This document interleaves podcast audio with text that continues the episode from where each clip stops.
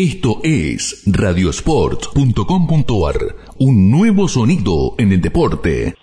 Está Luis Manuel Blanco en línea. ¿Cómo te va, Luisito? Daniel Caselli, ¿cómo andás? ¿Cómo estás, Daniel?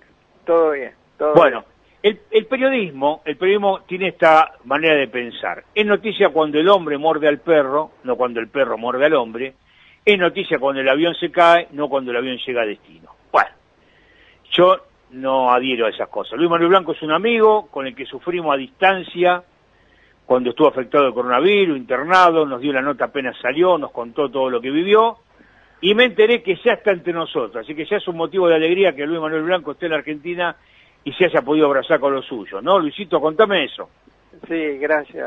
Es verdad lo que decís, Daniel. Eh, han seguido todo el proceso este que yo estuve internado y todo y bueno, nada, más que nada un agradecimiento a ustedes, a todos por, por la preocupación y bueno, ahora llegué, llegué hace una semana y media más o menos eh, a través del consulado argentino me consiguieron, una vez que me dieron el alta, me consiguieron un, un vuelo para, para regresar, ¿no? Así que disfrutando de la familia, disfrutando ya que no en ningún momento los, los pude ver y, bueno, nada, ya me dieron el alta para trabajar y para seguir adelante con, con mi vida, ¿no? Bueno, imagino que estás feliz. ¿Cuál es tu idea? ¿Volver a, a Gibraltar? ¿Quedarte acá? ¿Cómo te pegó la enfermedad? ¿Qué, ¿Qué visión diferente de la vida tenés después de haber estado debatiéndote entre la vida y la muerte? Sí, es verdad eso, o sea, te hace un clic, ¿no? Porque en su momento uno había pensado de que de que estaba estaba estaba muerto, ¿no? Porque despertaba en el coma y, y, y siempre despertaba en el mismo lugar, ¿no? Pero pero bueno, nada, eh, yo creo que lo, lo más importante ahora es estar con la familia y bueno, intentar de, quedarme en la Argentina, ¿no?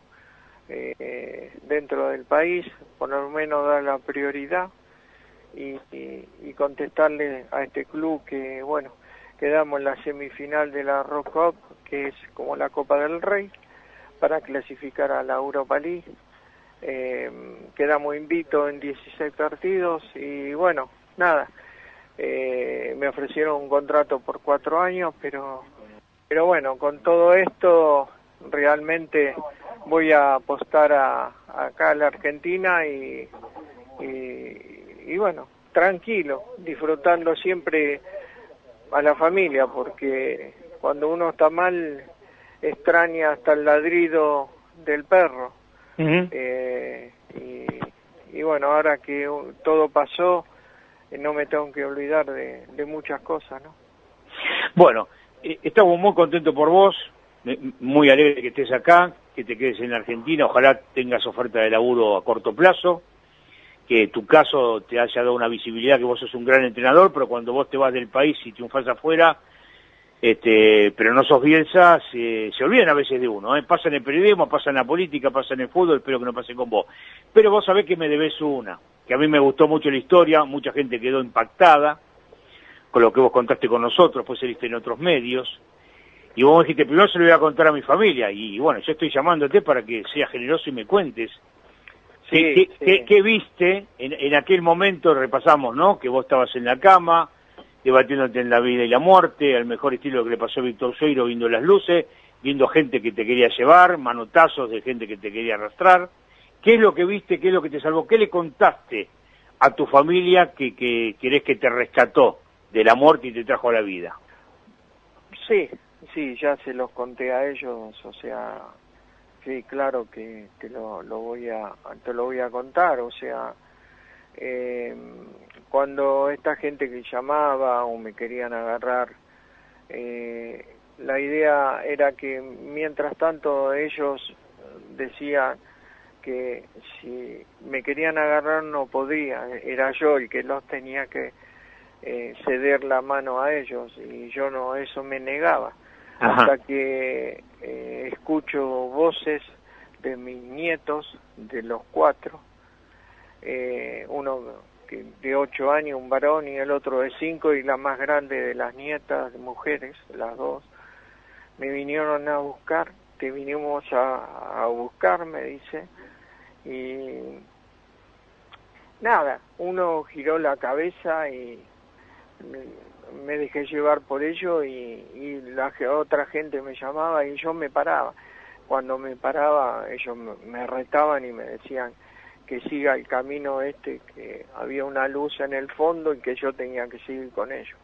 Entonces yo seguía y por cualquier motivo que me paraban, otra vez me retaban y me hacían caminar. Hasta que eh, al final llegué al garage de, de, mi hijo, al garage de Diego, donde arrancaron en su momento todas las oraciones y llegué ahí, llegué al garage y cuando llegué al garage me dijeron ah, ya llegamos abuelo y, bueno ahí es donde desperté no entonces necesitaba decírselo Imagino, y, ¿no? Y, no, te quebras, obviamente, obviamente. Decírselo a, a, mis nietos.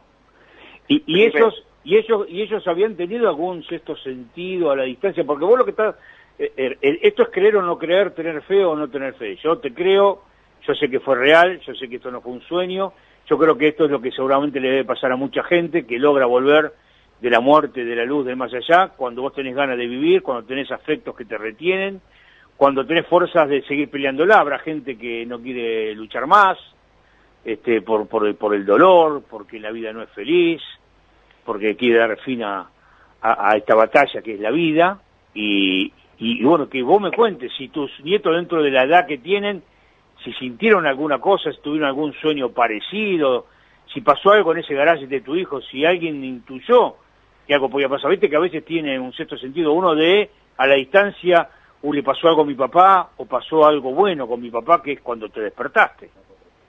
Eh, mi nieto, el de ocho años, y la, la, mis dos nietas le decían a, a mi señora que, que me quede tranquilo, que, que me iban a traer de vuelta a casa.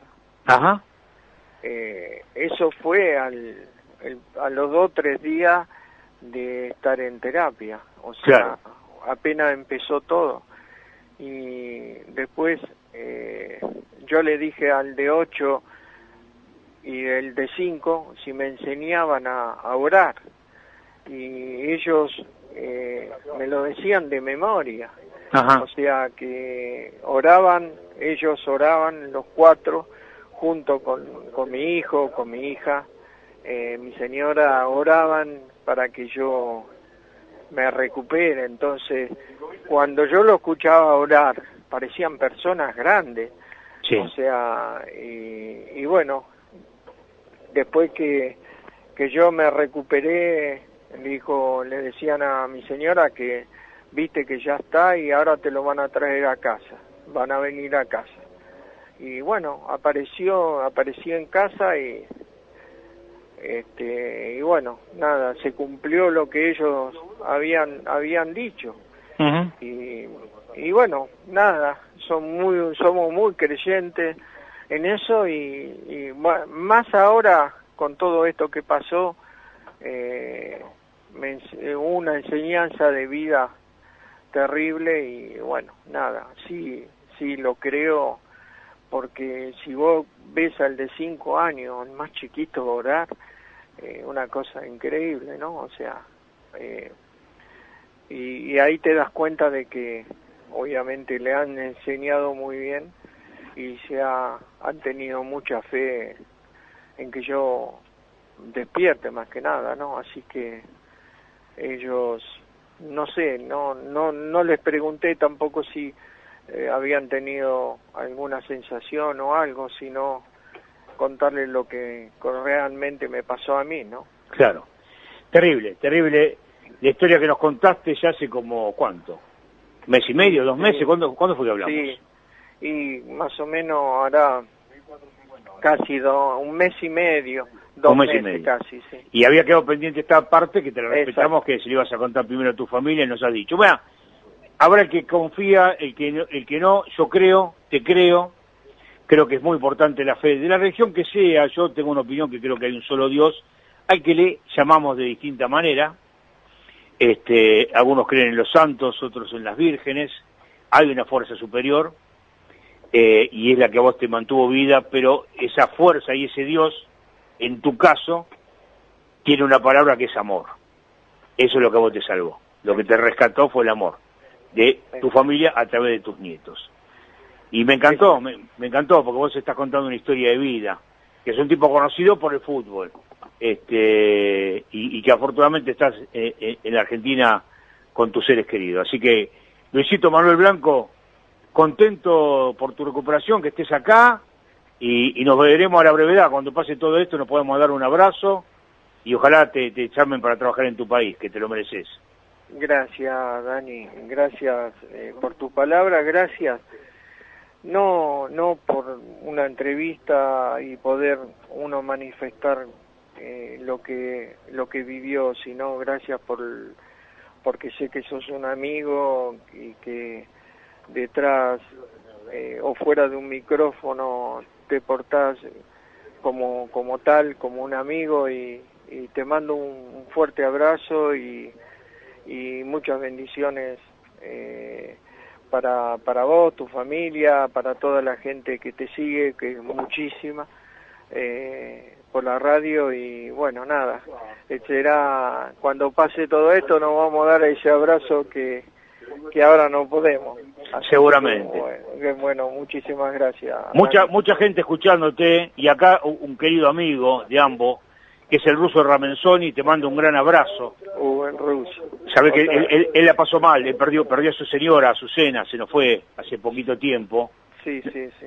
Y, y bueno, el ruso también atraviesa un momento de estos delicados que te pone la vida, así que te mando un abrazo Bueno, y, de- después seguramente se van a comunicar entre ustedes, ¿eh? Y Sí, seguramente sí, te va a llamar porque, ¿sabes qué? Gracias al coronavirus volvió volvió el Nacional, que le viven cambiando de horario, porque mide tan bien el Nacional que iba sábado y domingo, lo pasaron los domingos de, de 9 a 11, ahora están los domingos de 8 de la mañana a 10. Pero imagino que por ahí te hace alguna notita, Ramenzoni, uno de estos domingos de 8 a 10 de la mañana en el Nacional Intense Sport, ¿eh? Así que después Bueno, les paso bueno. los teléfonos así, se hablan entre ustedes, Luisito. Dale, ¿eh? un abrazo al ruso y bueno, nada, eh, muchas bendiciones y nada, me alegra mucho que, que bueno se esté recuperando, que obviamente es un dolor, un dolor terrible.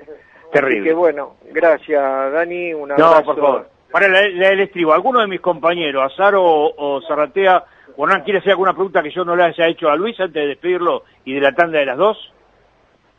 No, saludarlo, saludarlo y alegrarnos profundamente de su, de su recuperación después de lo, de lo mal que la pasó y que le pegue para adelante, que volvió a nacer. Eh, Bueno, Listo. Eh, gracias, gracias. bueno, Gracias. Eh, sí. gracias, Un Luisito. Un abrazo Un grande. fuerte abrazo, eh, gracias. Luis Manuel Blanco, recuperado de coronavirus. radiosports.com.ar